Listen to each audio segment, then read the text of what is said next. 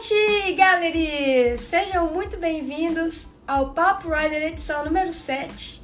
E essa noite nós vamos conversar com o Samuca, que é um dos sócios proprietários do Skyzimba Cable Park, sobre o Skyzimba e também sobre o SKZ Sistemas, que constrói cable parks, inclusive foi quem construiu aqui o Samuca, quem construiu o cable do Cumbuco. Como é que tá? Bem-vindo! Muito obrigada por prazer, aceitar né? o nosso Imagina. convite. Então, conta pra gente um pouquinho, por favor, sobre a história do Skyzimba, como é que foi que o cable começou? Veio primeiro a parte do, cara... É. do paraquedismo É. ou não? Como é A que gente é isso? é. Eu, Jason e o Walla, que somos, somos os três sócios ali do Skyzimba, da parte do cable, éramos paraquedistas lá no sul. E aí eu vim pra cá por acaso, conheci, área de paraquedismo primeiro, mas a gente não tinha nada a ver ainda. E aí quando inaugurou a área de paraquedismo, vim pra cá saltar aqui, pra conhecer o lugar tudo. E aí me apaixonei pelo lugar, não sabia que existia em Bituba e quando cheguei aqui, daí ficou, ficou complicado. Aí no mesmo ano, a gente teve por acaso a ideia do cable, surgiu de uma de um vídeo do acho que do Facebook, não lembro, que eu descobri que existia e a gente foi lá no Fã e meses depois a gente estava morando aqui e iniciamos as obras. E aí só foi, né? Isso foi em 2015 que a gente começou a mexer com as estruturas aqui, com as obras e foi ficar pronto em 16 e a gente começou a andar do nada, né? A gente não sabia andar. A gente montou o cable, de- aprendeu a andar praticamente aqui. Interessante, gente. Aqui o, o Lucas da Fazendinha também não era não. quando ele criou Ele tinha ido algumas vezes lá no, no Zero, né? Mas não era do, do direto do Wake, assim. Mas é legal, pô. Lá é um, é um empreendimento parecido com o nosso, com várias ideias de várias coisas, juntar tudo. E aí fica bem interessante, né? Acaba englobando um monte de, de atividades e o pessoal acaba indo para fazer tudo e sempre tem mais coisa para fazer também. Então, queria te perguntar, assim, qual que é a dica? Por exemplo, a pessoa que está indo de avião, chega de Florianópolis, parece É, que dá uma horinha mais de ou carro menos, dá né? uma hora, bem 100 certinho. quilômetros? São 75 quilômetros, mais ou menos. Aqui- Daqui, é, acho que daqui até o aeroporto é bem rápido, até não sei se chega a dar uma hora, depende do trânsito também, né? mas é raro ter trânsito. Pegar horário bom aí é tranquilo. E aí chegou em Floripa, aqui a gente tá na região um pouquinho mais pro sul, né? E nosso cable tá a um quilômetro e meio da BR, então é super fácil de achar, bem, bem tranquilo. Geralmente é bem. E para hospedagem? É, Vale mais a Na pena verdade, no Rosa, talvez. Eu acho que é mais rápido a gente ir para Floripa do que para o Rosa daqui, porque é bem perto. Só que o trânsito na alta temporada é bem complicado para o Rosa. Então, às vezes a galera demora para chegar e tal. Em média, uma meia horinha você perde para ir até o Rosa, dependendo do dia, né? às vezes até mais. Então, mas, mas aqui na tipo, a gente tá, nosso quebo é na Ibiraquera. E na Ibiraquera tem, deve ter umas 150 pousadas, uma coisa assim. Então tem muito lugar para ficar aqui. Pousada não falta na região toda. Desde o Rosa, toda essa parte do litoral aqui tem muita pousada. Então, para ficar. E a Ibiraquera é a mesma lagoa do kite, né? Que a galera faz. Parece que a temporada é, setembro, É, outubro, setembro, outubro a mas- gente para de saltar porque tem muito vento e aí começa o kite. a gente tem o problema de não poder saltar quando tá Ah, ventando tá. muito, né? Aí começa a complicar um pouco o negócio do paraquedismo, mas aí começa a temporada de outras coisas, né? E aí, a Ibiraquera são três lagoas, né? A Barra de Ibiraquera, na verdade, é a ligação da, da lagoa com o mar.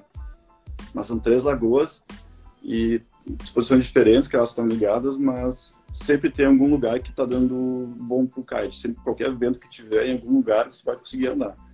Então essa essa época realmente de, de setembro, outubro tem muito vento, mas muito mesmo.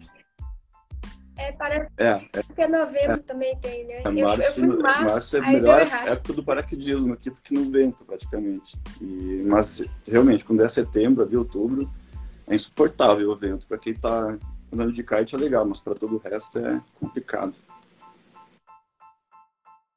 E como é que você saiu do paraquedismo, foi pro Na wake? verdade, não você saí, deve né? fazer os É, dois o hoje, né? Wake é um negócio que a gente foi uma a gente mudou, fez o cable aqui na área de paraquedismo para por causa do paraquedismo, né? A gente montou aqui porque nossa energia é legal, a gente gosta de fazer isso.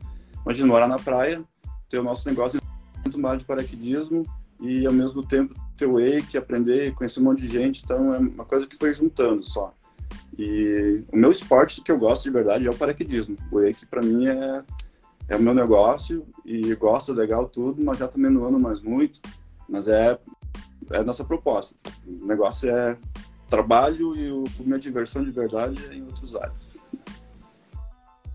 E você acha que uma coisa Sim. ajuda a outra de alguma forma? Tipo, você aprende um ah, com certeza. Tem muita gente que vem para cá por causa do paraquedismo e acaba descobrindo o cable. Tem pessoas que vê, muita gente que nunca viu falar, né? Então chega lá, vê aquilo, pergunta se é uma, uma piscina de camarão, alguma coisa assim, cada coisa que a gente ouve. E aí acaba vendo, às vezes consegue fazer no mesmo dia, mas às vezes também acaba vindo outro dia e tal.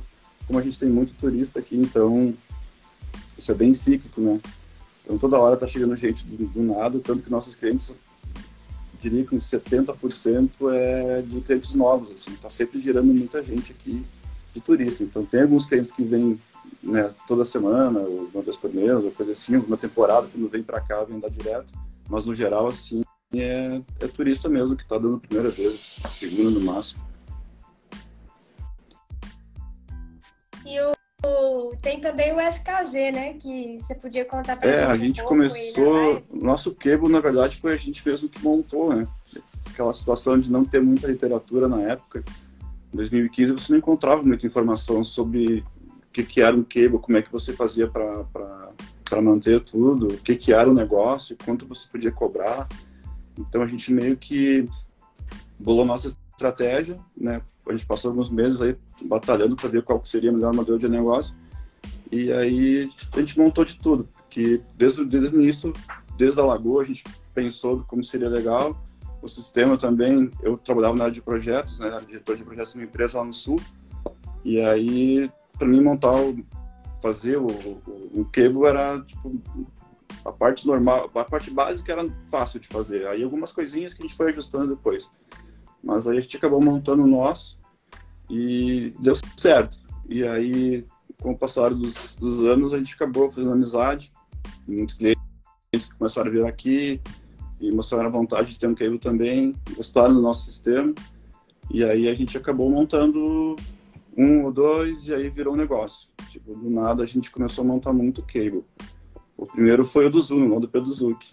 Ele que foi nosso primeiro cliente, assim, de verdade, né? Que, que, que resolveu abraçar a ideia e ajudou muita gente no começo também. Ele trabalhava aqui no, no cable de, de balneário. E ele vinha direto aqui, a gente começou a fazer campeonato também, ele que encabeçou boa parte das coisas. E assim que ele achou um, um terreno lá em Curitiba, a gente acabou indo montar o cable para ele. E aí depois disso, foi vindo mais, né? Montou Vários. E, e o que, que uma pessoa precisa, assim, para. Grande pergunta. Pra, que que Essa é a grande pergunta. Todo mundo. Toda semana a gente recebe muita ligação e muita, muito pedido de, de, de, de ideia de como é, né? Então a gente tem uma, algumas, algumas linhas para a gente começar a sair, né? É, eu diria que a primeira coisa tem que ter, obviamente, um terreno e um terreno que possa ter uma lagoa, ou que já tem uma lagoa, com uma medida que fique dentro dos padrões, né? Que não seja nem muito grande nem muito pequeno. E às vezes um terreno que tem problema com licença ambiental, que vai demorar um pouco mais para sair, então tudo isso tem que ver. Em Florianópolis a gente está batalhando já há uns três anos nessa parte de ambiental, que é bem complicada. Além de ser muito caro os terrenos, tem essa parte ambiental que é meio complicado, mas agora está saindo. Acho que até final do ano vai ter um quebro em, em Floripa também. E, é, e aí, Olha. tendo um terreno com lagoa ou a chance de poder fazer um, terreno, um, um lago, energia também é uma coisa bem importante. É, às vezes viabiliza, porque energia é uma coisa cara de você instalar. Então, você tendo energia no local já ajuda muito, né? Viabilizar tudo. Às vezes precisa só dar um upgrade no transformador e tal, que não é um absurdo de consumo, mas ele precisa ter uma energia forte. Né? Então, eu diria que o terreno e a energia são os, os primeiros passos assim para você conseguir começar a viabilizar um, um, um cable park.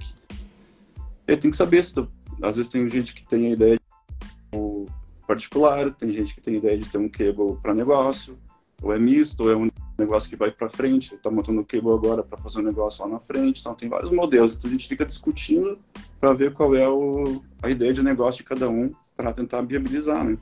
Isso muda bastante de lugar para lugar também.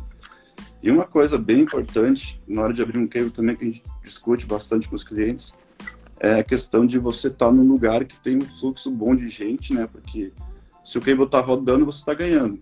O cable parado está ganhando nada. Uhum. Então tem que girar e tem que ser um lugar que tem também pessoas com poder aquisitivo do esporte, né? Que não é alto, mas sim, se você for andar toda semana, você vai acabar gastando uma, um dinheiro razoável. Então você tem que estar num lugar que as pessoas estão dispostas a pagar também, né? Bastante gente e, e com, com, poder aquisitivo legal, assim, para poder acompanhar também. Acho que sai daí, tipo, essa é o ponto de partida, né? Que se, questão de valores, tudo não é um absurdo. Se você for ver, é um preço de um chalé você monta praticamente um cable, né? Você vai montar um chalé para alugar no teu sítio, um cable dá mais ou menos o mesmo valor no final das contas e acaba te trazendo um retorno bem mais interessante, né? Sim, até a própria pessoa, é. se ela gosta do esporte, poxa. No, normalmente começa assim, né? A pessoa gosta e meio que foda-se, vou fazer aqui, se der legal, deu, senão eu vou me divertir. Mas acaba que sempre dá certo, né? É legal, acaba trazendo muita gente. Nós demoramos aqui quase três anos para conseguir ficar legal, assim, para tipo, girar mesmo, para a gente. Pô, tá legal, agora tá, tá virando legal e a gente vai seguir porque é bom mesmo. No início foi bem, ninguém conhecia, é uma região que tem muito turista, mas você que conseguir trazer para cá também. Mas depois de um tempinho começou a rodar e agora roda verão, inverno direto, mesmo que é frio, acaba sempre funcionando, né?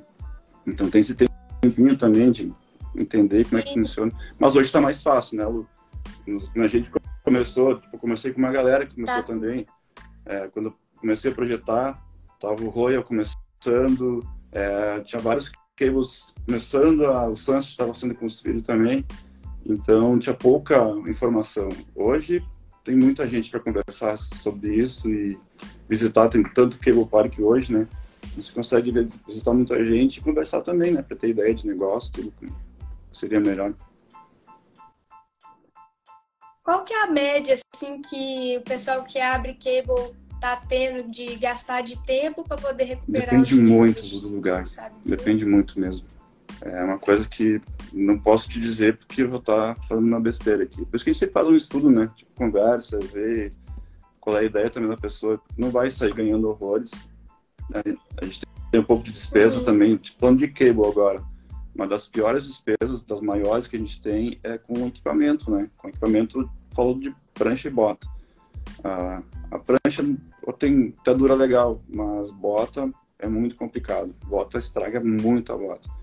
Quando é rental, assim, gira muito, fica tirando toda hora, investindo, tirando, investindo. Uma coisa é você ter o seu equipamento, mas quando você tem no cable park, ele acaba durando muito pouco. E aí a única solução que as pessoas não sabem como usar o equipamento certo. Então a solução é contratar alguém para manter essa pessoa ajudando lá, sempre equipar e desequipar. Então a gente acaba dobrando a vida útil da, da, da bota se a gente tiver alguém ajudando sempre nessa, nessa função, né, de colocar equipamento, tirar de novo. Então é uma coisa bem importante, porque acho que, ah, vou comprar quatro pares de, de, de bota e prancha, tá tudo bem, eu vou rodar dois anos. Não vai. A gente tem, nossa, eu tenho uma casa Acho que é esses dias eu olhei lá dentro, se fosse comprar tudo novo que tem lá, que tá já descarte, deve dar mais de 100 mil. Só de, de bota que já tá descartado e que não consigo mais usar para nada. Então é muito, muita despesa. Até aprender a usar, né? Mas hoje a gente já fala, pô, tem que ter cuidado, tem que ajudar a colocar. É chato você ficar com o cliente o tempo todo, mas o cliente não sabe que é tão caro que, é, que, que estraga tão fácil. Então se você botar meio, meio por cento de, de, de de desgaste por cliente, rapidão se foi, né? Então você precisa prestar muita atenção nisso também. E a manutenção do sistema não, em si, ela é, não é tão cara, então? Eu diria que hoje a manutenção que a gente tem do nosso sistema é trocar a polia do carrinho, que é uma poliazinha menor e gira muito, né? Tem muita força naquele, naquele setor ali. Então essa a gente troca dependendo do uso. A gente aqui precisa trocar eu diria que a cada quatro meses, menos, a gente faz a troca do, do, aqui no nosso sistema, né? Pela, pelo volume que a gente está girando. Às vezes dura meio ano, dependendo de, de lugar para lugar. Mas é uma peça que demora 10 minutos para trocar e custa. É uma polia pequenininha, uma, bem baixinho. Assim. E esse, quando a gente manda o equipamento, instala o cable, sempre tem essa peça já de reposição. Então, quando uh, viu que desgastou, essa visual que se faz uma vez por semana, uma vez por mês, sobe lá, vê como é que tá. Você viu que desgastou, faz a troca, me liga, eu já mando outra para repor, né? Para não ficar sem. Então, ficar parado assim é muito raro. Às vezes a energia dá uma queda, tem alguns problemas desse tipo, mas no geral, assim, é, manutenção é muito baixa. Manutenção bastante mesmo é equipamento de, de uso pessoal, né? Bota e prancha. Colete também acaba desgastando, se bem que dura bastante, mas acaba desgastando bastante também. Sol, sol é terrível. Acaba o equipamento, você sabe, né? Bota, bota também prancha também, se deixar no é. sol, ela estraga muito rápido. Então, tem que ter todo o cuidado redobrado, porque uma coisa é você ter o seu equipamento, ah, ele vai durar lá três anos. Agora aqui tem que durar o máximo possível e tem muito equipamento e muita gente andando, tem que estar sempre em dia. Daqui a pouco você tem lá, pouco você tem nove, nove, nove pranchas e Ai. só tem duas funcionando, que quebrou em três dias, rasgou três botas, e aí, e aí você fica na mão. Então, é correria. Desculpa interromper, eu ia te falar só dessa pergunta aqui, ó. É, o Lucas está perguntando se os obstáculos Sim, são produzidos Lucas, a gente mesmo está fabricando. Foi uma outra questão, né, que a gente tinha. A gente começou a fabricar o equipamento, o cable park em si, e precisava fazer rampa, porque quem compra cable park quer rampa também. Então a gente começou trocando ideia com galera que entendia um pouco mais de modelos e tal. Uh, pelo Zup de novo, ajudando a gente a desenhar tudo e, e ver qual é o melhor formato, o que ele gostava de andar, a gente foi para cima daquilo lá. Aí no primeiro, primeiros, primeiros obstáculos a gente fez com, com, com ferro, né, tubo e, e plástico, PAD. E aí ano passado não aguentava mais trabalhar com, com, com ferro, porque é, um, é muito chato. E também não dura muito. Aqui é uma região que tem muita maresia, água um pouco salobra, então ferro se acaba muito rápido. Então, sei lá, três anos o ferro começa a puir, você precisa trocar para a mesma parte, dá muita mão de obra, é muito difícil trabalhar com isso. É chato trabalhar com chapa e plástico. É, chapa, plástico não, desculpa, é metal e plástico. Até fiz um teste aqui ano passado, eu coloquei uma barra de, de, de metal, de tubo, bem grossa, e botei uma chapa de PAD de 15 em cima, e parafusei uma tirinha, assim, só para ver.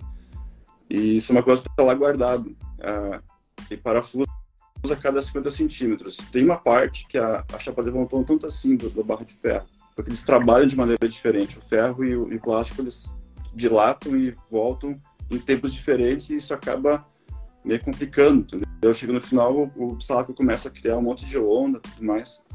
Então a gente decidiu acabar com o ferro e, e investir em equipamento, tipo, melhorar um pouco a fábrica e, e começar a fabricar tudo em PAD. Então, a gente começou e deu muito certo. A gente fez não sei quantos obstáculos, fez alguns já. E menores, né, para começar. E agora a gente já está com, um obstáculo de uma tonelada e meia, que está para inaugurar agora, acho que semana que vem, em outros cables aí. então, a gente está levando um para São Paulo, lá no Baral, que é próximo a Marília. A gente está fazendo um, um obstáculo bem legal. Né? É, esse vai ser. Quero ver isso aí, hein? Tem projeto aí no, não, no não, site do SKZ, tá no Instagram? Começando, né, com essa parte. A gente precisa estabilizar tudo bem, certo? E o site está em construção, achei que era mais rápido, mas demora um pouquinho, então isso tudo está no, tá no lugar. E a gente faz meio, até lugar os obstáculos são, tem os kickers, né, que são meio que padrão, mas o, o que o cliente pedia a gente acaba fazendo. Tipo, esse que a gente fez agora é um slider com um all-ride de 2 metros, o slider tem 1,10m de altura, acho que no total deu 18 metros de comprimento, ele é gigante, tipo, é um obstáculo bem legal e acho que no Brasil não tem ainda, então a gente está começando com outro, outro nicho aí que faz obstáculo grande também. E é bem legal, é bem legal. A gente tá, investiu bastante na fábrica agora, porque a gente terceirizava muito, muita coisa no começo. E agora a gente conseguiu estruturar bem a fábrica para poder fazer tudo, tudo em casa, não precisar mais fazer nada fora, para ter o controle da situação, né? Mandar fazer coisas é complicado. Acaba sempre tendo um errinho. Ó, pergunta do Breno. O sistema de motorização que vocês trabalham é automático ou faz a curva? Não, a gente não. Até. A gente, tá implant, a gente implantou, tá? Existe, tem cables que a gente instalou que são que trabalham na forma automática, mas a gente não não quer mais fazer isso, tá? E não indica também andar no automático porque a gente acha meio perigoso. Tem cliente nosso que anda sozinho, ele liga lá no controle vai andar sozinho. Quando caiu, ele sai nadando, desliga o sistema e começa de novo. Não gosto disso porque é perigoso você andar. Você pode ter uma queda mais feia, andar sozinho não é legal. O que a gente tem é sempre final de curso, né? Para evitar a colisão da torre, do, do carrinho com a torre. Então a gente já fez várias versões, está trabalhando nesse projeto ainda para deixar um pouquinho mais redondo. Ainda tem que fazer muito ajuste, mas ele, pelo menos essa parte de anticolisão, está tá dando certo. E o automático eu não, não, não gosto muito, não. Até porque o nosso caso aqui, o Pedro Zuc, nós aqui, tem mais alguns outros que tem bilevel. Aí não tem como. Você precisa estar no controle. E, e outra questão é que bom ter alguém no controle sempre vendo. Quem está operando tem que estar tá de olho no rider. Tem que olhar para o cara, ficar vendo se não está. Viu que vai cair, já para. Então, o conforto para o cliente é muito importante. Então, por isso que a gente gosta de ficar focado mais no cliente e não deixar rodar automático. Entendi, já é, para obrigar a ficar tá sempre olho. vendo e, e, cuidando do cliente, né? Como a gente atende muito cliente aqui que é que não sabe andar, tem que ter um cuidado extremo, senão não é que machuca, mas fica desconfortável. Então, como a gente quer que o cliente sempre volte, conforto. E uma pergunta, se alguém chegar e pegar um, um obstáculo da gringa lá, levar a foto para você, ó, Alô, quero isso aqui. Eu, eu, Chega a ser eu baseio os meus é é? projetos no site da Unity, né? A gente sempre dá uma olhada, ah, aconteceu já, de cliente olhar assim, ah, uma coisa parecida com isso, consegue fazer, aí beleza, vai lá e faz o projeto e tudo. A gente está a gente está montando agora alguns um projeto recente que a gente está começando agora de fazer fazer obstáculo para a Argentina também. Tem um, tá aparecendo umas coisas novas aí, eu acho que vai dar legal. E é bastante obstáculo tá indo para lá.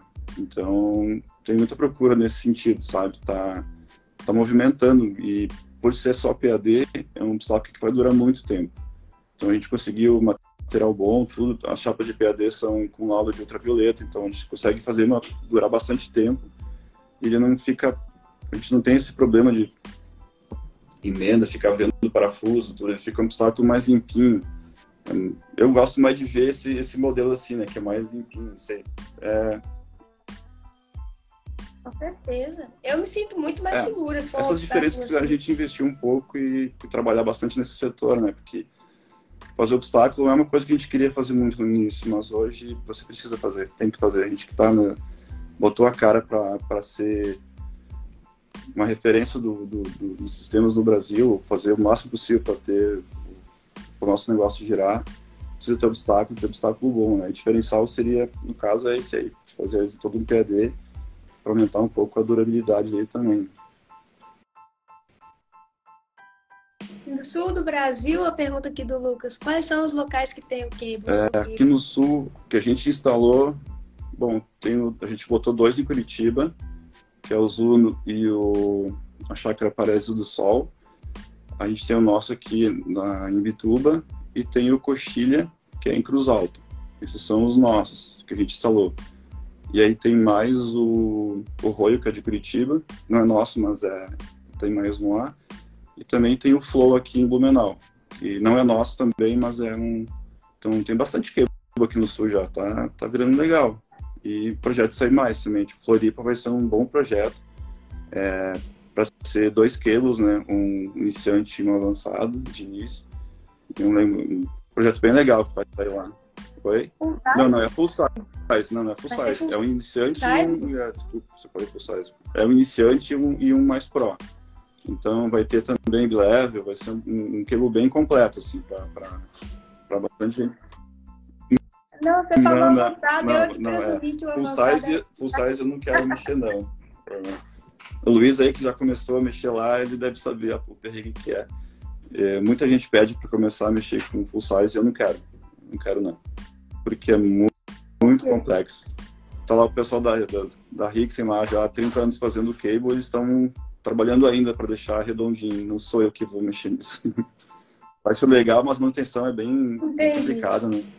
Então, se eu montar um full size, eu não faço mais nada. Vou ter que ficar o tempo todo ao redor desse full size para deixar tudo funcionando.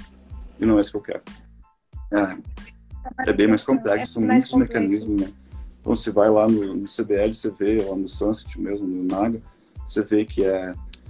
Basicamente parece simples, mas tem muita coisa para acontecer. Então, comparando com o sistema 2D, que é praticamente zero de problema, não dá vontade de mexer com full size. Eu, particularmente, teria um cable. Eu tenho ideia de abrir mais, mais um cable, mais para o norte um pouco, já mais quente, né? E mas se puder botar três linhas de 2D ou quatro linhas de 2D, eu faria isso em vez de um full size. Pelo custo de implantação, que o full size é muito alto, e também pela facilidade de trabalhar com 2D. Né? Olha a pergunta do Lucas. Acontece em campeonatos no Skyzimba? É, a gente estava com esse negócio do campeonato até a pandemia. Aí quando deu pandemia, até a gente estava com, com... Já estava marcado quando iniciou a pandemia nas semanas, tipo, na semana que a gente ia começar a gastar mesmo grana para fazer acontecer, que faltava tipo, um mês para o evento, baixou a pandemia e a gente acabou cancelando. A gente fez um, um catarinense, a gente fez uma etapa aqui, fez noturno também, a gente chegou a rodar. E depois da pandemia a gente não fez mais, a gente deu uma parada. O que a gente começou a fazer é as festas de wake mesmo, né? Roda, bota uma galera para andar aí, 20 inscritos e fica o dia todo, todo mundo andando dá três, duas voltas e sai, entra o próximo, acaba que interage muito mais e fazer campeonato mesmo, a gente deu uma parada, mas acho que logo volta, né? Vamos ver se agora... é, a gente, no CBC é, tá, aí, né, tava com vontade de fazer alguma coisa. E aí surgiu essa ideia do, do pessoal de fazer... De querer patrocinar, mas não de qualquer maneira também, né? Então a gente acabou entrando com o projeto de fazer um obstáculo para dar como premiação para o time, né, que for, for levar o que somar mais pontos no final. Então isso é bem legal. Tipo, ah, o pessoal, o pessoal do Cable acaba é, tem quatro atletas no Cable, os quatro vão somar os pontos e no final se levar você pode levar o obstáculo para o seu Cable. Bem bacana. Então, é, os cable parks, que são, sei lá, tem os atletas locais, vão meio que competir por esse obstáculo através da, da isso, pontuação isso. individual então, dos atletas. É mas essa é a ideia inicial que o, que o, que o, que o Luiz também falou. A gente comentou mais ou menos isso. Acho que vai ficar legal assim. Que além do, da pontuação pessoal de cada um, vai ter também essa pontuação de, de times, né? Então você vai lá, faz inscrição, fala de que time você é e vai juntando os pontos da galera. E no final, não precisa ser um quebo, pode ser só uma galera. Ah, juntei seis amigos aqui, a gente vai montar um time. Monta o um time e anda. Se você conseguir ganhar, seu time ganhar, você leva o obstáculo para onde você quiser. Pode deixar em casa, mas se quiser. Então, ah, se quiser juntar pessoas é de cables diferentes, é, Aí o pessoal do time que vai decidir o que fazer com o obstáculo. Né? E esse obstáculo vai estar. Quantas pessoas? Ah, não sei. No não, time? não tá definido pelo menos eu não estou com, com essa parte, né? Essa, o pessoal do CBC que está cuidando dessa logística de, de como vai ser os times. Mas acho que vai ser bem legal, vai ser bacana. É, e o obstáculo. Muito. Aqui tem mais uma pergunta. Eu tenho um filho de seis anos, tem é, algum modo é, dele praticar? Sim. É, o, que, o que limita mais é, é, é, o tamanho da criança. Tem criança com quatro anos que já andou, a gente consegue botar a andar. E também tem criança que é muito levinha e tal, que fica um pouquinho mais difícil. Mas geralmente a gente consegue, tá? A gente tem todo um atendimento diferenciado. Se quiser botar a criança andar, a gente pega uma hora menor do cable e fica na água um ajudando. E caso seja muito pequeno, a gente tem também uma prancha para andar deitado, que é o skimmer, que é uma pranchinha que a criança tipo, bota a criança deitadinha, segura com a mão e a gente puxa bem lento e a criançada se diverte pra caramba. Então é bem inclusivo. Três aninhos já dá para botar andar sem problema nenhum. Então dá para ir dos 3 até os.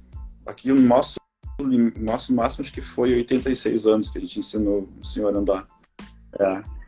Então, 86, senhor... que doido! Ah, ele é trazia o filho para andar e o filho andava muito, queria sempre andar. O moleque era bem pequeno.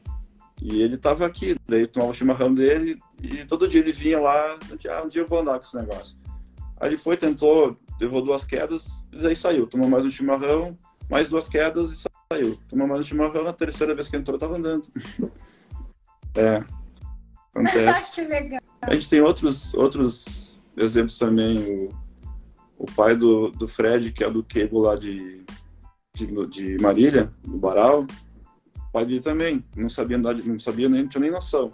Ele tem 63, eu acho, uma coisa assim. Nunca andou de wake, não tinha nada de, de, de experiência. E começou a andar lá no Cable, a gente foi fazer um aulão lá com o Pedro Zuc e tá indo pra rampa, brincando pra caramba, se divertindo a Beça adora andar. Então isso é legal, né? Acaba que. Meu sonho. Meus pais não é, animam, não, eu tentei já. Mas é legal, bem inclusivo. É, porque principalmente no 2D, você consegue desacelerar, né? É, não precisa ir naquela todo esse cuidado né, que a gente consegue ter tudo. que não consegue ter no, no full size. Full size é legal, mas é legal mesmo, fica bom quando você já está andando bem, né? Quando você está começando, o 2D é um pouco mais inclusivo. Então, tanto que os full size todos têm um 2D para você começar a aprender alguma coisa para depois ir para água. Né? Mas é. Eu acho que sempre tem essa, esse cuidado com criança. É, é bem mais legal você estar tá num 2D, que você vai lá, todo o cuidado que você pode ter, e acaba que a criança se sente mais, mais segura de fazer também. E incluso no rolê, né? É, tipo, na lanche já é bem complicado também. O wake de lanche é massa pra caramba, mas demora um pouquinho, é pesado, é difícil. Depois que vai é maravilha, mas esse primeiro contato é mais difícil. Olha, Cristine, não surfo, zero equilíbrio, não sei nadar, é possível consegue. andar?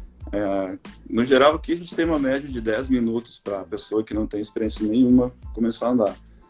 E depende também, né? Tem, tem às vezes vem um casal e é o normal, o casal chega, o menino vai lá para andar e já sabe, ah, já vou, já vou que já, já surfei um dia e vai para água. Aí fica lá 15 minutos até conseguir andar. E a namorada fica na, na, terra só ouvindo a gente falar, dando as dicas e mentalizando. Ela entra sai andando do nada, assim. É bem normal acontecer isso. Então é mais, na verdade, é até você entender como funciona. Depois que você subiu a primeira vez, é bem tranquilo de andar. Roda bem às vezes a pessoa se afoba também, é. né? Fica, ai meu Deus, eu tenho que aprender. Aí tem bastante fica nervoso. essa questão. A gente tem pessoas com fobia de água que vêm aqui para andar de wake para perder o medo. E já aconteceu alguns casos da pessoa entrar na água e travar. Aí, como aqui é raso, a gente consegue acompanhar também, o radar sempre está bem junto. A gente consegue acalmar e, e vai indo até a pessoa perder esse medo. Quando cai, desespera e cai muito no início. E aí depois que passa esse medo, anda. É bem, é bem normal acontecer de, de fobia, assim, de medo de água mesmo. Mas bem, esse aqui é um lugar bem legal para você aprender porque é controlado, né? Tipo, às vezes está no mar, está num lugar que você não controla a situação. Aqui não, aqui dá pé, é raso, sempre né, ficar em pé, se vai ficar em pé legal. E, tipo, sempre tem alguém ao redor para conseguir dar o auxílio também. Então, é bem inclusivo mesmo. Então é isso gente. Façam o seu tratamento psicológico no Skyzimba. Estão preparados para te receber. Olha, quem que é? Be Beth é, Grande Samuel. Acho o máximo o trabalho de vocês. A gente faz o possível aqui para atender a galera o máximo bem possível, né? Tem uma amiga minha que ela é kitesurfista lá do Preá. E ela falou: Ah, eu tenho interesse em construir um cable. até comentei de você para ela. Mas aí a pergunta que eu ia fazer é: vamos supor, ela fala com você hoje. Quero fazer. Desse, desse quero fazer até o cable pronto. O Bom, a primeira coisa a gente faz a verificação do lugar, né? Tem, às vezes não preciso viajar, mas geralmente eu vou conhecer uhum. o lugar. Uma, se a pessoa está com pressa, ah, eu quero para amanhã, eu quero mesmo, a gente vê que, que é firme eu pego o avião, viajo, vou lá, conheço o lugar, a gente faz o levantamento, vê se tem condições, se tem essas, esses requisitos básicos, que é o terreno, água legal, com energia e tudo mais. E a partir daí a gente faz um contrato e começa a trabalhar. Normalmente demora em torno de dois meses para ficar tudo pronto e até três meses para que a gente. Eu peço sempre três meses para lá instalar. Assinou o contrato em três. É, é rápido. Assinou o contrato três meses, a gente está instalando o cable. Normalmente é assim, na nossa parte. o que não acontece geralmente, o que acontece bastante, desculpa, é, é o local não está bem pronto ainda. A pessoa acha, não, não, é só fazer aqui, faço umas bases, aqui tá, vai tudo rápido. Ou puxo aqui é rápido, arrumar o log é rápido e obra não é rápido. Né? Então acontece bastante do, do, do cable já tá lá, tudo empilhadinho, esperando o local ficar pronto, e às vezes o lugar demora mais, alguns meses até, até poder ser instalado. Mas é, o cable em si é, é rápido de fazer. E a gente não tem nada pronto em casa, a pronta entrega, porque é, às vezes muda o tamanho de torre, conforme o lugar da pessoa. Tipo, já, já fiz torre de quase 11 metros, já fiz torre de 6, depende do lugar. Então, porque já tem um declive, a torre vai ficar no barranco, ó, tá, tá, longe da árvore, então a gente faz torre menor, e tem que sempre ficar ajustando alguma coisa. Uhum. Mas, no geral, três meses está sempre rodando, é bem, é bem rápido tá, de fazer. E até a parte dos... É, os, ob... os, os obstáculos... Se for obstáculo básico, que tipo, iniciou um cable, ah, eu quero o cable, geralmente inicia com um, dois kickers, né, um para cada base, e mais um slider, uma fanbox, alguma coisa assim. É, esses são rápidos de fazer. A gente também entrega mesmo junto com o cable já vai os obstáculos. É bem rápido de fazer, assim, esses são básicos, né? Agora, quando é mais complexo, daí tem que estar um, fazer um estudo um pouco melhor. Vocês constroem tudo e, e mandam meio que pronto só para instalar ou faz Não, vai tudo pronto. Uh, a gente aqui, a cadeia de processo mais ou menos é essa. A gente uh, definiu o projeto do tamanho do cable, vai ser o tamanho das torres. Aí a gente manda para fase de corte lá, que é um, é um terceirizado, né? Que foi tudo cortado a laser e chega aqui, só faz a montagem e depois aqui vai para galvanização. Daí da galvanização, geralmente, volta para cá para fazer montagem final de motor, já vai tudo meio que instalado, já vai quase tudo pronto. E daí vai para obra. Gira, tá levando te dizer, dois dias para a gente ligar um cable. O material chegou no cable, tá tudo pronto lá, em dois dias você está andando. É bem rápido de montar também. Como vai tudo meio pronto, é só plug and play. Você vai montando tudo, parafusando e levantando. Mas a gente tem esse cuidado de mandar tudo galvanizado certinho, já tudo meio que testado daqui para não chegar e dar, dar BO na, na época, né? Que tá, porque às vezes é longe também. Tipo, a gente foi lá pro Ceará fazer, fazer cable, é longe, demora. É, eu acompanhei esse processo aí, um pedaço, é bem, pelo menos, né? É bem chatinho essa parte quando é longe, né? Tipo, esse a gente fez, instalamos na mesma corrida, no mesmo, na mesma viagem, o Bex, que é lá em, em, em Brasília, né? Lusiânia, e o, o MX Park aí no, no Ceará, em Fortaleza. Pô, foi um, um mês inteiro de estrada, mais viagem quase do que trabalho, mas foi legal, foi bacana. É, então, eu lembro que a gente estava testando lá para poder medir o jeito de fazer a curva, né? Por mais que a curva não seja automatizada. É, a gente tem essa parte do limite, né? Até onde o cabo pode ver para desligar, para não desligar muito cedo também. E o Fazendinha é um cabo muito grande, né? Tem 265 metros entre torres. Ele é muito grande. Então foi um desafio para a gente conseguir botar um, um cable num lugar tão grande que não é foge um pouco do nosso normal. Né? Entre 150 e 200 metros aí é, é tranquilo, é o normal que a gente está fazendo. Mas 265 metros é, é longe, é grande. É o maior que. Eu espero muito que ele consiga eventualmente encher é, aquilo lá de obstáculo. É que ele gastou bastante, né? O, o Lucas ele acabou investindo bastante, né? Tudo aí, todo o parque, né? Tem motocross, ele acabou fazendo bastante coisa lá. E o Cable realmente. Oi? Ah, o tênis também, né? A pista de skate lá é muito bacana. A estrutura do Lucas lá é, é, um, é muito legal. Então, o cable mesmo, para ele começar a ver, ver vantagem para colocar o saco maior, calma, vai chegar. Vai, vai. Logo, logo tá lá umas coisas bem grandes também. Ele me falou que tem uma É, ele me pediu uma, material para fazer a box, mas ele quer fazer lá. Então eu mandei para ele o material e aí, no caso, só para ele fazer a cobertura, aí a estrutura ele vai fazer lá, de madeira ou de ferro, como ele quiser fazer. Eu já falei que era mais fácil ele pedir para mim fazer tudo, mas ele quer fazer, então vamos lá. Logo, logo a gente faz outro. É, é também tá. Era bom já tá lá pronto, pra gente é, já tá brincando. É a ideia. é, então, achei legal saber disso tudo. É bom que as pessoas saibam. E, gente, faz cable. A gente precisa de mais ah, cables, eu... viu? Quanto mais cable, melhor. E tem uma pergunta aqui, deixa eu ver. Para contratar o serviço de vocês, tem um contato específico? É o Lucas. É o Lucas. É, se for para andar no Cable Park, aqui na Skyzimba, a gente pode chamar no direct lá no, no, no arroba do Skyzimba Cable Park, tá? E se for questão de sistemas, aí tem o SQZ Sistema, né? Também tem o... A gente trabalha bastante com o Instagram, porque é, hoje é o, a porta mais fácil de entrar, né? Então vai pro Instagram, manda no direct, e a gente faz o contato via, via celular depois.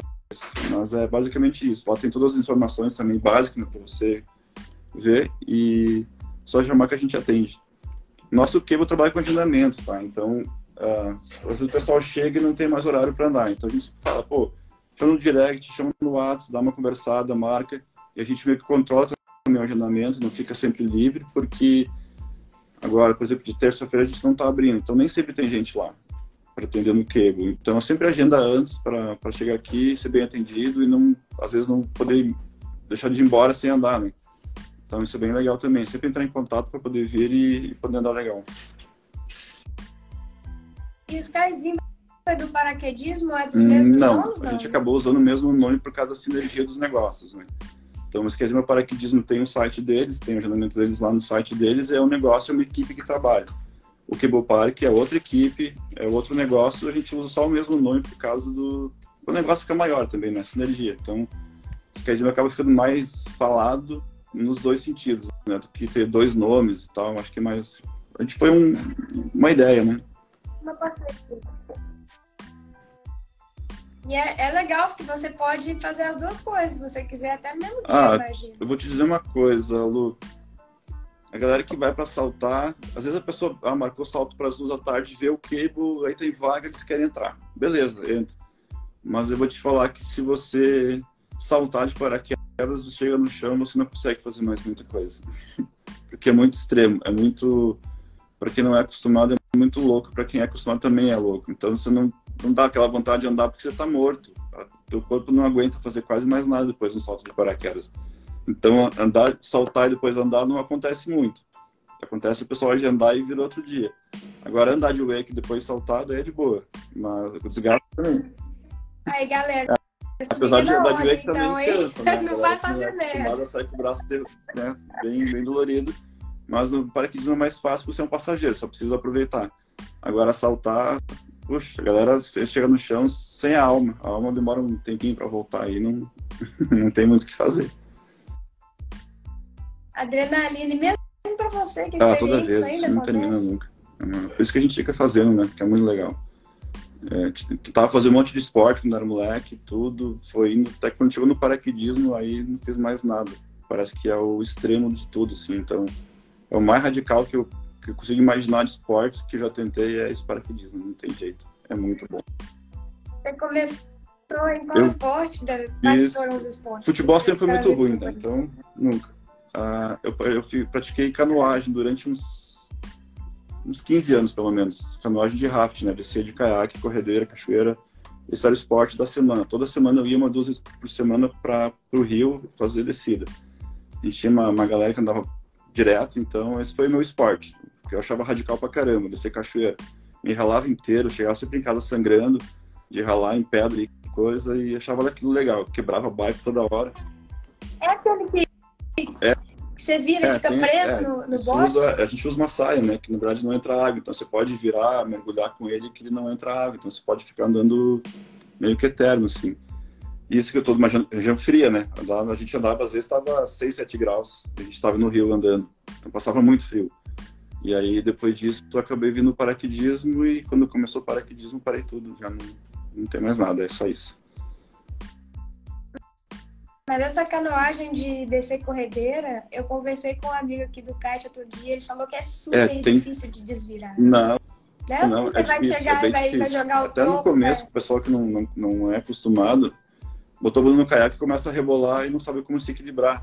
E é uma coisa que naturalmente você faz, sem pensar. É só andando você vai vendo tudo. Mas tem várias técnicas que a gente usa para poder desvirar, de posicionamento nas cachoeiras também. Tem cachoeira, tem, eu tenho foto de, de cachoeira de quase 6 metros de altura. Eu não, descendo ela assim, tipo, eu tô no meio da cachoeira. tirando a foto assim, desse ano. É, é muito louco. Isso falando de ixi, muito tempo atrás. E é bem legal. Tenho saudade dessa época. É, então, me falaram que, que não é assim, ah, eu vou lá fazer um dia, igual o Wake dá para fazer isso, né? Você marca seu horário, zero experiência, você vai ficar em pé na prancha no mesmo dia. Não, isso é mais Esse complexo, né? Isso demora, também equipamento, que você não vai dar o seu equipamento para qualquer pessoa andar, quebra muito o barco se você não souber o que está fazendo. Então ele é bem mais complexo, sim. Começa devagar, né? Começa andando em um lugar que é mais calmo, e vai indo para as corredeiras conforme for o seu, o seu interesse. Mas eu adorava. Descer cachoeira era o que eu mais gostava de fazer. Até saltar. Até saltar Até de paraquedas depois. De paraquedas. E aí tem o túnel também ou não? Aquele para praticar as, as, posturas, né? Que eu vi que você até saltou é, de paraquedas mas de esse, costas aí. São, é normal. O túnel de vento não tem aqui no, no sul, não. Uma, a gente tem em São Paulo. Tem, tem dois túneis em São Paulo, tem em Brasília, tem em Goiânia. Mas é isso. É uma coisa muito cara também. Túnel de vento é super caro de fazer. Então tem algumas franquias que, que, que fazem, né? Mas não é tão comum assim. É legal para perder. Ah, Imaginei que você tentei pensou. já bastante cálculo, mas não, não deu também. Mas é bom, a galera que tem interesse em saltar e fazer tudo mais e tem medo, vai para um túnel, pô. Lá você pode fazer a aula, aprender como faz para voar antes de saltar de paraquedas até. É bem bacana o túnel, aprende muito. Sabe o que, que eu imaginava antes uhum. de eu uhum. saltar? Fiz salto duplo só, né? Eu imaginava que ia ser igual a montanha russa, que você está descendo, tá aquele na barriga. Eu achei que ia ser o tempo Nada inteiro. A ver, né? É tão rápido e tão extremo. Na verdade, é, é, tão alto que a gente não deleta esse negócio da altura que sai do avião, você não sabe se está alto ou baixo. Está tão alto que teu cérebro não é, tipo, tá num prédio que está perto do chão, está tão longe que é estranho. E depois que saiu, você não sente a queda, você sente muito vento e muito barulho, mas você não sente a, aquela queda, aquela, aquilo que você está caindo mesmo. Só é muito barulho e muito vento. Aí você vai só percebe que está voando muito rápido quando o paraquedas abre, daí dá aquela pressão contra. Né? Aí você está a 200 por hora e vai para quase nada. Aí dá um choque. Cara, eu tenho uma história engraçada essa, esse salto duplo aí. Eu levei minha estagiária, você acredita? Na época a gente saltou uhum. com o grupo As Loucas. Aí, Boitu, aí nós fomos lá. Aí na hora de saltar, antes de saltar, eu falei com ela, olha, eu não sei se eu vou ter coragem de fazer isso de novo. Então, eu vou pegar esse pacote aqui, que já tem a câmera do cara que salta comigo aqui no braço, uhum. e o uhum. cara na frente filmando. Aí ainda falei com o cara na frente, com, com o cara que saltou comigo, olha, eu não sei se eu vou saltar de novo. Eu fiz tudo, achando que nunca mais ia saltar, né? Então, queria te perguntar, é mais complicado, é muito inseguro? se você saltar comigo dando um mortal para trás? Ele, não, já fiz várias vezes e tal. Ah, então vamos de mortal para trás? Vamos. Aí fomos, primeiro salto, salto duplo de mortal para trás. Eu falei, já vai, coloca as câmeras, tudo, não sei se vou ter coragem de fazer de novo. Aí fomos, aí depois a gente desceu, né? Já tava lá pegando os vídeos desse, da experiência, eu e a minha estagiária. Aí eu vendo meu vídeo, eu ah, e tal. E ela, cara, muito engraçado. Tem a mochilinha aqui, né? Aí você segura a mochilinha, o cara chega uma hora que ele faz assim pra você, e você pode abrir e tal, bravo. Aí eu sei que o, o meu vídeo tava assim, o dela tava assim, o cara. Aí ela. Aí o cara. Aí ela. Aí abre o paraquedas, ela. Gente, eu olhei aquele vídeo e falei, amiga, você tem que postar isso, por favor. A gente ouve tá muito aqui, o pessoal reclama que ela quer ficar bonita no salto. Como é que você vai ficar fotogênica num salto de paraquedas? Não tem como, ventando 200 por hora na cara, já estraga tudo, o cabelo vira um negócio. É... Às vezes dá certo de ficar bonito no salto, mas não, é raro. A maioria fica tudo estragado e é só diversão. Eu coloquei hum. o óculos né? Aí eu coloquei o óculos, aí eu tentei colocar embaixo o cabelo, em cima do cabelo, nada ficava bom. Ah, vai, fica em cima do cabelo, que aí pelo menos ele não fica, sei lá, né, doidão, mas não, não cara. Aí eu fiquei tipo Hitler, assim, sabe? Ai, credo. mas é massa, é legal. Ah, não. É, o passageiro tem que só com óculos, né? O instrutor acaba, às vezes, de para de capacete e tudo mais, porque tem o sonoro também para ficar ouvindo a altura da queda e tudo mais. Mas o passageiro, a cabeça é para trás para você ficar numa posição mais flatzinha, né? Se você olhar para baixo, você acaba estragando o voo, fica instável. Quando você levanta a cabeça, você acaba ficando mais fluido. Então a saída tem que ser, tem que cuidar para ficar a cabeça para trás mesmo. Então esse negócio de botar a cabeça para trás é, é, normal, toda vez acontece. A pessoa quer olhar para baixo, aí não vê na hora de sair, só olha para baixo, aí você bota para cima, aí a pessoa olha para baixo. Não é hora de olhar para baixo, tipo, olhar para as do avião e espera. Aí depois que saiu, é alegria, aí é só curtir. Eu achei que o cara tava fazendo isso porque, afinal de contas, ela também pegou o pacote é, cara também, tam, na frente. Também, tipo, é, é tipo, olha, olha pra câmera, né? Pra tá pagando bem mais caro pra, pra, ter a câmera, então olha pra câmera, sorria. Como é que vai sorrir, né? É só se dar desespero. Como é que é? Tem que sorrir de. Pô, como é que é a expressão mesmo? De nervoso. Você sorri de nervoso, de cagado que fica, mas é legal. Cara, então, a minha, eu fiquei com muito medo no avião. A hora da porta do avião que eu olhei, falei, não E tipo, o, o cara fica, grudado em você. Então você não tem como não, ir trás ali, é, já eu era, né? Não é você que escolhe mais. Pagou, agora vamos. E é bem melhor decidir com paraquedas do que com avião, tá? Isso digo com certeza. Pousar com aquele avião não é legal. Com paraquedas é muito mais. Além de ser mais divertido, é mais seguro. Pô, claro, ah, é? pô, imagina. Isso também. Você atuou. Mas aí, a, o medo que deu na hora que eu cheguei na porta do avião, é, eu lembro, essa hora foi a pior, assim, de, de adrenalina, é. né? A mais alta. Deu. A, pior, melhor. Adrenalina bate, mas quando eu comecei a saltá-lo, até o meu, sei lá, décimo, décimo quinto salto, eu entrava no avião, na época do curso, entrava no avião, começava a subir, pensava, pô, não vou sair, vou ficar dentro do avião, vou parar com esse negócio, eu tava tão bem no chão, por que, que eu tô fazendo isso? Eu não preciso saltar, para que fazer isso, entendeu? E aí ficava nervoso, tipo, meio assim, querendo desistir, até chegar na altura. Chegava na altura, a porta abria, aí parece que chupa para fora, você só quer ir, você não fica mais pensando em, em perigo nem nada, você só vai. Então, para mim, eu tinha mais medo do avião mesmo, de ficar aquele tempo todo dentro daquele avião, era calor, demorava a subir. Depois que se abre a porta, parece que o mundo te suga para saltar. Eu, a, a, porta aberta para mim é o mais tranquilo, a porta fechada que é o chato. Mas no curso você deve fazer vários saltos, saltos duplos, imagino, e depois é. você Aqui na escola não tem. Não, X, né? é, você Aqui. faz o curso direto, você não faz salto duplo, você faz salto com dois instrutores. Então você faz o curso teórico. Inclusive hoje começou a turma nova aqui. Tem uma o pessoal ficou o dia todo de, de, de aula. Então você faz o curso teórico, que é um dia, faz as provas todas, e depois você vai para a parte prática, que é, é saltar mesmo. Só que no primeiro salto você vai com. Do primeiro até o terceiro salto são dois instrutores. Você sai do avião com um de cada lado. Na hora que abrir o paraquedas, você está sozinho, só com o rádio te, te auxiliando, né? Tem alguém no solo fazendo, fazendo teu rádio para você navegar legal. Você já aprende a fazer, mas sempre tem alguém te dando um, um um feedback do solo. E a partir do quarto salto, se você passar nas etapas que tem que passar, cada salto é uma prova, então você tem que fazer todas as sequências certas. A partir do quarto já salta só com o instrutor. E aí, geralmente, no sétimo é o último salto que você precisa ter assistência, né? Depois do sétimo você está formado e você começa a saltar sozinho. Você ainda fica aluno por um período, até 15 saltos, e sempre assistido por um instrutor do avião, mas não precisa mais voar com ninguém, você pode voar sozinho. E aí você só vai ganhando experiência e vai indo.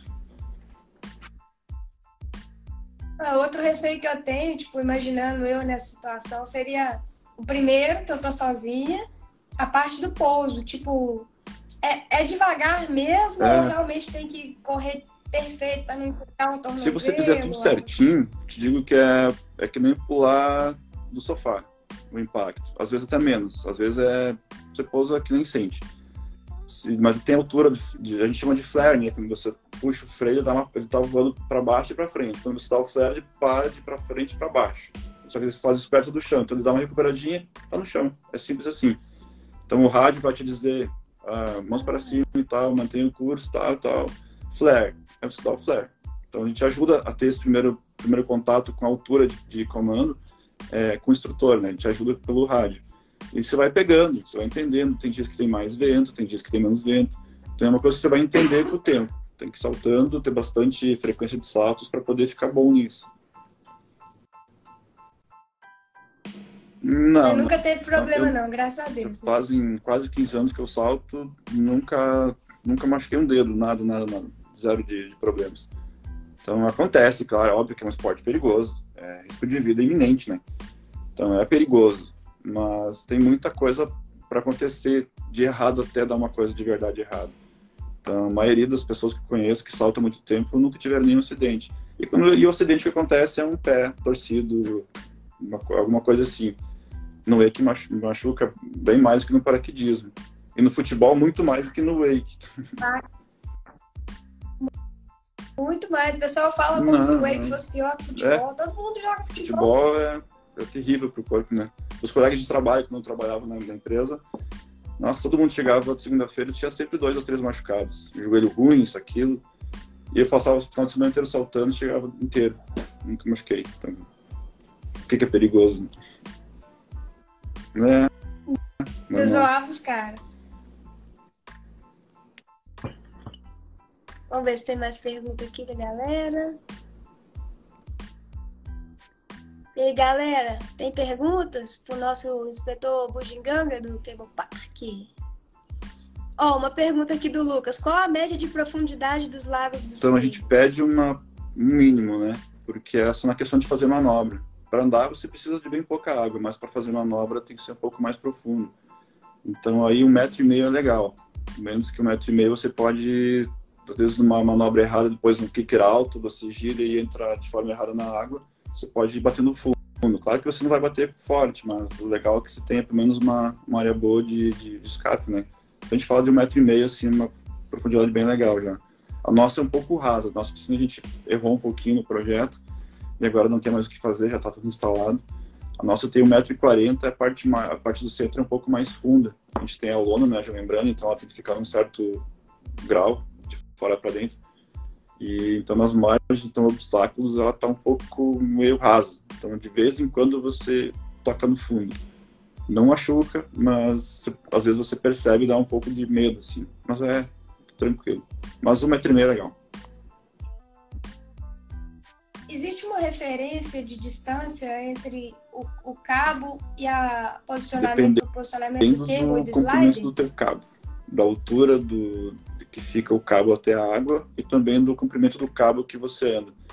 Porque tem galera que gosta de andar com o cabo mais pendurado, né? Para fazer manobra de kite, por exemplo, para fazer os air trick, é melhor se o cabo anda mais curto. Aí você vai andar onde era o móvel antigamente, meus alunos Uno hoje, pô, o cabo é gigante, então você vai lá fora fazer a curva. Então, quando o cabo é um pouco mais longo, você pode jogar o obstáculo um pouco mais para fora. Quando é muito curto, se você botar muito para fora, você não consegue chegar no obstáculo também, né? Então é mais de, de, gosto pessoal, até do, do lugar, assim, galera começa a andar mais assim, mais assado. A gente tem o um limitante aqui que a nossa lagoa também é estreita. A gente fez uma piscina aqui, né? uma piscina mesmo, é uma, uma membrana e uma raia. A gente construiu no, no, máximo que dava nossa grana na época e, e no mínimo que dava para o Wake. Então a gente fez, a largura deve ter 26 metros de largura. E a gente gosta de lá com bastante cabo, mas se pudesse ser um pouco maior ainda seria melhor.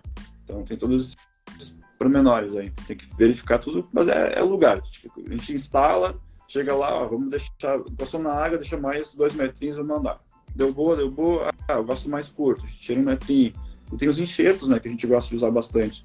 Então aqui quando a gente vai usar, vai andar com um iniciante, deixa mais curto. E daí, quando vai andar um atleta que quer mais cabo, a gente bota os enxertos e aumenta o cabo, até o limite do, do lago, né? Então, não tem uma... não é engessado, a gente consegue mexer com isso bastante. E é o mesmo é, slider, no caso? Depende tudo, né, Lu? Ah, o setup da pessoa, ver como é que tá o lago, é, tem bastante coisa. A gente... Aí tem toda a questão, como é que eu vou te explicar? É, a segurança de quem não é, de quem não é, a gente tem só uma linha de cable aqui, então a gente tem obstáculo e tem que andar iniciante também. E você sabe que quando a pessoa começa a andar, ela sempre tem a tendência de ir para sua base um pouco.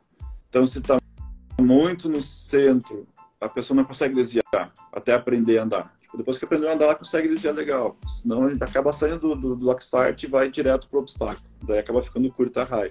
Então tem que ter um mínimo ali para nós aqui deve ser, sei lá, uns 5, 6 metros afastada do centro.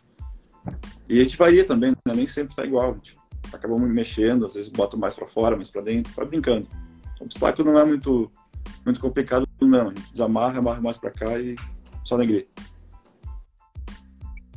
Entendi. É, é mais testa, anda teste mesmo. conforto. E uh, uma pergunta que eu acho que eu esqueci de fazer. O SKZ é, quem são os donos? É não, só você? O SKZ faz parte da, da empresa Skazima Cable Park. Né? A gente só mudou o nome, não ficou. Porque o Skazima Cable Park é o, o Cable Park mesmo, né?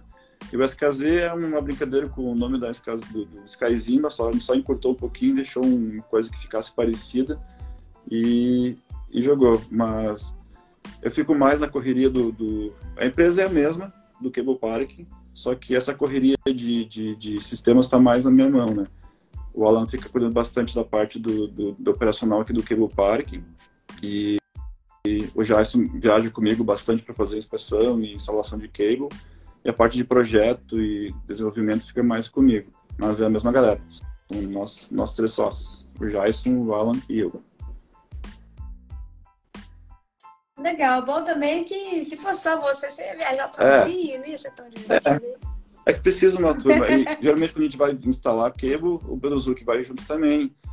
E sempre tem uma galera querendo viajar com a gente, pra, pra porque é, é legal. Você viaja, acaba conhecendo um lugar novo e anda em outros cables. Tipo, a gente nunca vai para viajar só para instalar. Sempre tem cable no caminho, a gente passa em todos que dá. Então, acaba conversando, fazendo né, contato e é, é legal, é uma viagem bem bacana. E depois, às vezes a gente consegue levar com a nossa caminhonete, a gente tem um reboque que, que cabe o sistema inteiro em cima, mas às vezes quando tem mais obstáculo, fica muita coisa, a gente vai com, com carreta, né? Então vai o caminhão, aí ou a equipe vai instalar de avião ou então vai de carro, né? Depende do... Tem muita ferramenta para levar, então de avião fica complicado. Tem que... A gente vai de caminhonete praticamente, quase sempre. É foda, porque porque imagina sair é. daí e chegar aqui. A gente fez, teve essa viagem que a gente ficou, a gente foi até Fortaleza, a gente foi de caminhonete. Foi uma aventura, a gente passou todo o sertão lá andando de caminhonete. É, é bem legal. Mas é um, é um trecho, muitos mil quilômetros. Olha o Lucas aí, eu desafio a Lu e o Samuel Bora. em uma bateria. Bora, onde que é? Bora. Vai ser no Skyzimba essa. Galera, tem mais pergunta?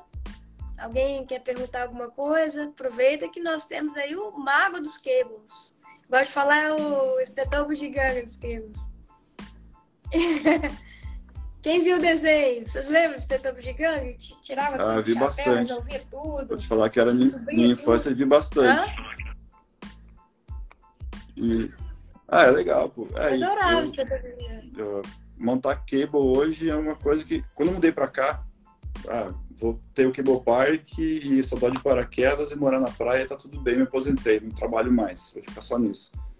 Mas não deu, né? Deu dois anos, três, a gente começou a trabalhar de novo. E aí é uma coisa que eu gosto de fazer, desenvolver, desenhar, projetar, é minha, foi a minha vida inteira. Sempre trabalhei com, com desenvolvimento de máquinas. Então, me achei, acho que agora tá, tá legal, porque é um, é um esporte e é uma coisa que a gente meio que domina e, e é gostoso de fazer. Conhece muita gente, a galera sempre é legal, do bem. Então é bem bacana de fazer essa, esse contato com, com todo mundo. Rico.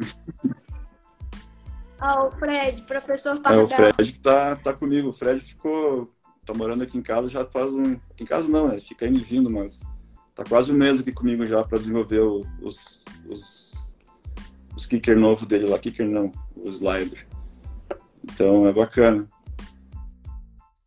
Quero é, mês que ver esse grandão vem, aí. A gente vai viajar acho que semana que vem para levar ele para São Paulo. E aí, mais uma semana, está tá instalado. Ele é grande, né? Ele foi em.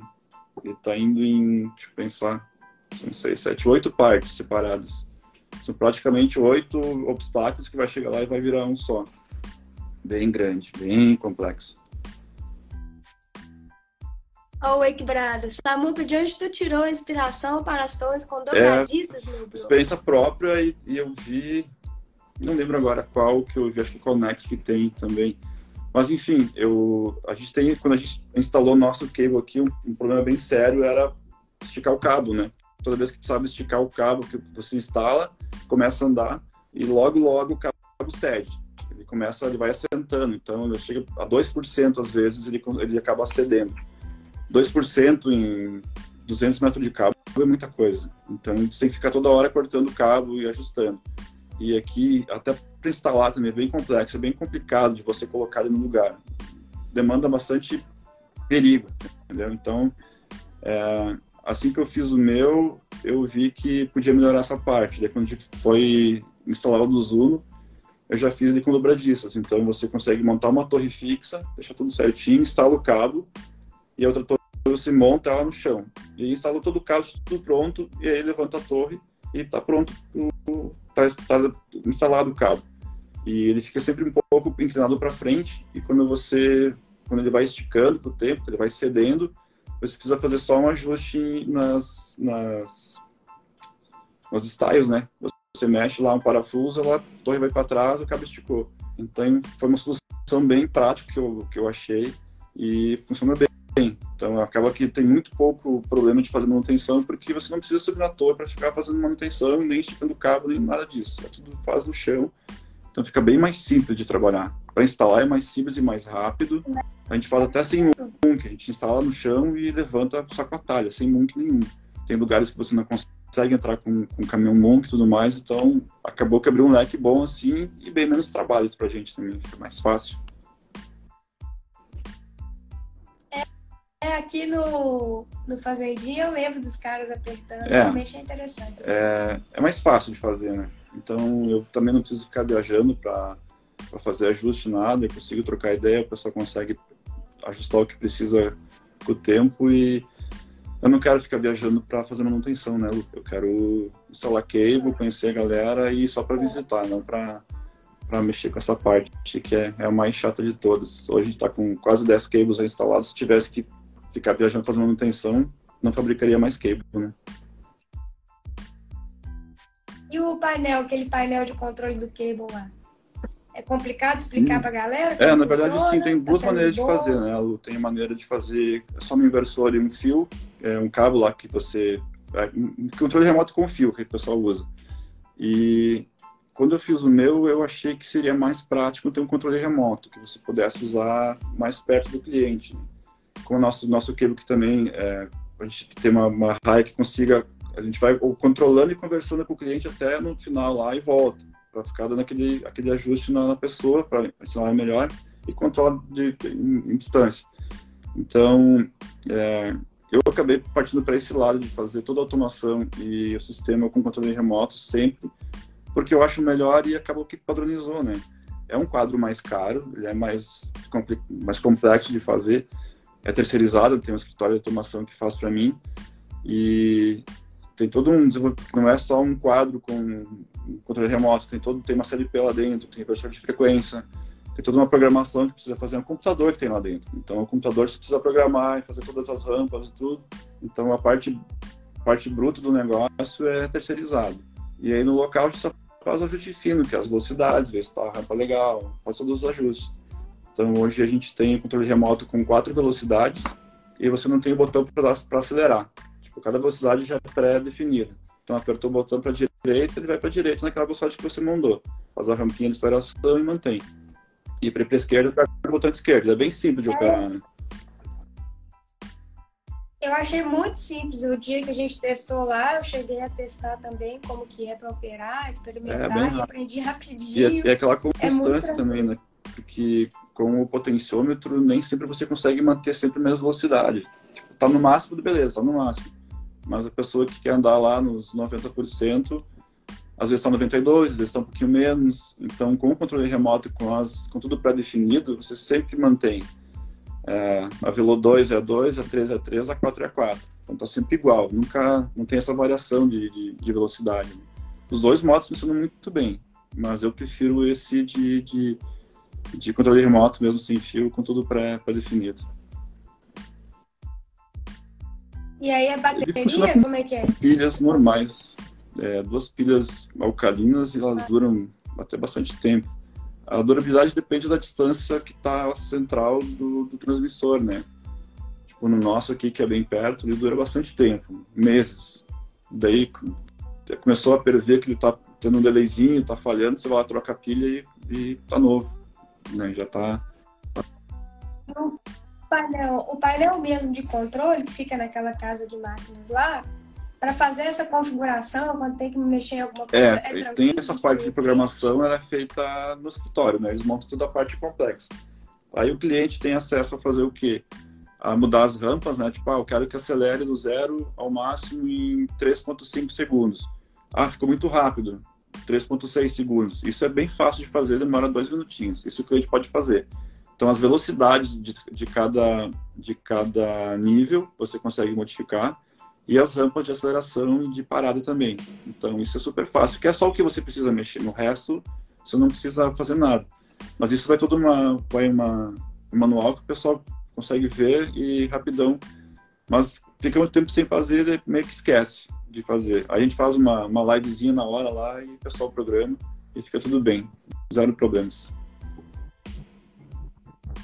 Aí, ó, legal, a distância, você vai conseguir fazer tudo no seu cable, o controle é muito fácil, o operador não vai ter dificuldade, vai instruir, o operador vai aprender na hora lá. Não tem muita é, não, dificuldade. A galera que é do aprende muito rápido mesmo. É bem tranquilo. Né? Se explicar bem, uma criancinha de 6 anos vai operar. O posicionamento do corpo ajuda muito também para você apertar os botões, é, ficar mais instintivo. Se você fica embaixo do cabo, o, botão, o controle funciona assim: tem botões na direita e na esquerda. Os da direita vão para a direita, a esquerda vai para a esquerda. Então é bem instintivo. Só que se você está do outro lado, fica contrário. Então, às vezes, está controlando e tem que virar o controle para cá para o teu cérebro conseguir lembrar a sequência. Então, mas isso é tempo de, de, de trabalho, né? Logo, logo você fica automático. Essa parte não é muito. Pega o jeito. Todo mundo pega o jeito bem rápido. E é isso, galera. Vamos ver se tem mais pergunta. Tem mais pergunta aí. Genial! Essa é. torre é o futuro. Quebrado pra galera ali é muito massa. A gente se encontrou no Zoom algumas vezes. A galera é foda. Quebrada é tesão. É de um lado um jeito que é, é roots, né? Você já foi lá, Lu? Já foi no, no, é, quebrada, né? Só apaixonado. É legal. Ui! Cara, eu apanhei, é, viu? É não é pesado, fácil, não. Né? a gente chegou a é. E a velocidade muda, e a, a, as ondas, né? A maré, aí o que que fica descoberto, aí você tem que. É gostar dá pra ir, da Wake mesmo, né? Pô, mas a galera conheceu eles no Zuno e, pô, muito pra frente. É, dá gosto de ver a galera evoluindo. Eles vão lá, fica lá um dia e meio andando de Wake o tempo todo e um monstro, assim, é bem bacana. Porque no Winch é raiz, mas no Cable consegue evoluir um pouco mais, né? Na acelerada. A gente andou do Winch aqui na Ibiraquera já, a gente instalou o Winch uma vez lá e foi brincar também. É bacana, o Winch que você faz em lugares diferentes, né? Faz umas brincadeiras e tal, bem bacana. É, eu tô querendo chamar o Breno, não sei nem se ele tá na live aí, pra gente pegar pra andar. Ah, foil também é uma coisa que a gente faz bastante aqui. A gente ensina. Eu não ando de foil, eu não consegui andar muito bem naquele negócio, senão não é a minha praia. Mas eu ensinei, sei lá, 20, 30 pessoas a andar de foil aqui já. No cable, né? No cable, direto. No cable?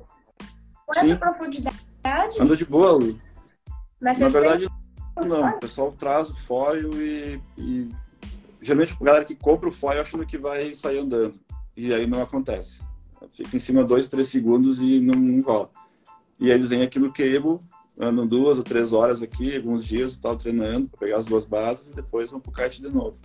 Mas uma galera começou a andar aqui com a gente já, que não tinham condições de andar nenhuma e saem, depois de algumas horas, tá, tão afinadinhos. Eu tô doida pra fazer isso aí. Não sabia que tinha, que tinha sim, bem profundidade suficiente. Bem de boa de fazer. Mas o, o foil é bem, bem difícil, tá, Lu? Te falar que eu Percebi, eu cheguei a tentar. É. Mas eu tentei rapidinho. Não, mas é legal, é legal, mas é, não, não é minha praia, né? Não deu certo pra mim, não deu. Eu consigo ensinar a galera a andar, mas eu não sei andar. Eu ainda não, vou lutar, não desistir. bom, acho que é isso, né? Não tá chegando mais perguntas. Lembrando que quem tiver, tiver... Algum, alguma pergunta pode chamar depois no direct, né? Quiser saber alguma coisa sobre o sistema ou sobre o Cable Park, é só chamar que a gente está tá à disposição para atender. A gente faz. E é isso, galera. Mas foi muito top Valeu, essa live. obrigado viu, pela Muito oportunidade aí. obrigada. E a gente está esperando todo mundo aqui no Cable, né? Venham aqui para conhecer o sistema, para andar no Cable que a gente fez. O B-Level tá muito massa, a gente conseguiu botar uns obstáculos bem legais ali. E para te ver, o B-Level, o... antigamente a galera chegava aqui, o primeiro obstáculo que tentava, depois de saber andar, era o kicker. Hoje o primeiro obstáculo que aprende a andar é o B-Level, subir e descer. Então a galera a- começou a andar legal, já tá um pouco confiante, às vezes em 20 minutinhos já tá subindo e descendo o B-Level já. De tão bom que você pode andar, ficou bem legal. Olha, Claro que não vou para os tubos, né? Mas não Mas, sei, dá para subir e descer bem tranquilo. É bem legal, ficou bem seguro. top. A última pergunta, então. Samuca, esse obstáculo novo é um pull? É quase isso. Conta aí, vai. Eu vou, eu vou não, é, vai meio que segredo. assim. Não vou, não vou abrir aqui não, mas é. uma- É, vão ver, é. vão ver as fotos da galera andando. Vai ser bem bacana. E vai estar lá em São Paulo, interior, né? Lá em Marília. Então quero ver a galera ir lá. É longe. Pertinho de você, viu, É, de lá da equipe? Mazarinha só. Então tá, galera. Valeu. Obrigada, viu, Samuca? Beijo. Valeu, galera. Até Beijo mais. grande.